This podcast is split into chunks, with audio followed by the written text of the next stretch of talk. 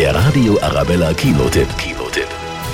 Steffi ist ein fröhlicher Teenager, bis sie erfährt, dass sie todkrank ist. Wenn es klappen soll mit dem Leben, dann muss man es lieben. Und zwar bedingungslos. Und sofort. Steffi hat unheilbaren Lungenkrebs, der ihn nicht mal mehr ein Jahr auf dieser Welt lassen wird.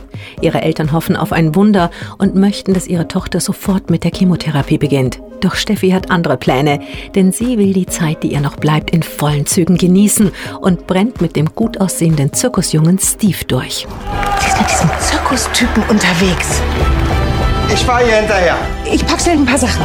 Gott, du kannst ein Arsch sein ist ein berührendes und witziges Drama, das daran erinnert, dass unsere Zeit wirklich kostbar ist und dass die verrücktesten und spontansten Aktionen oft das Salz in der Suppe des Lebens sind.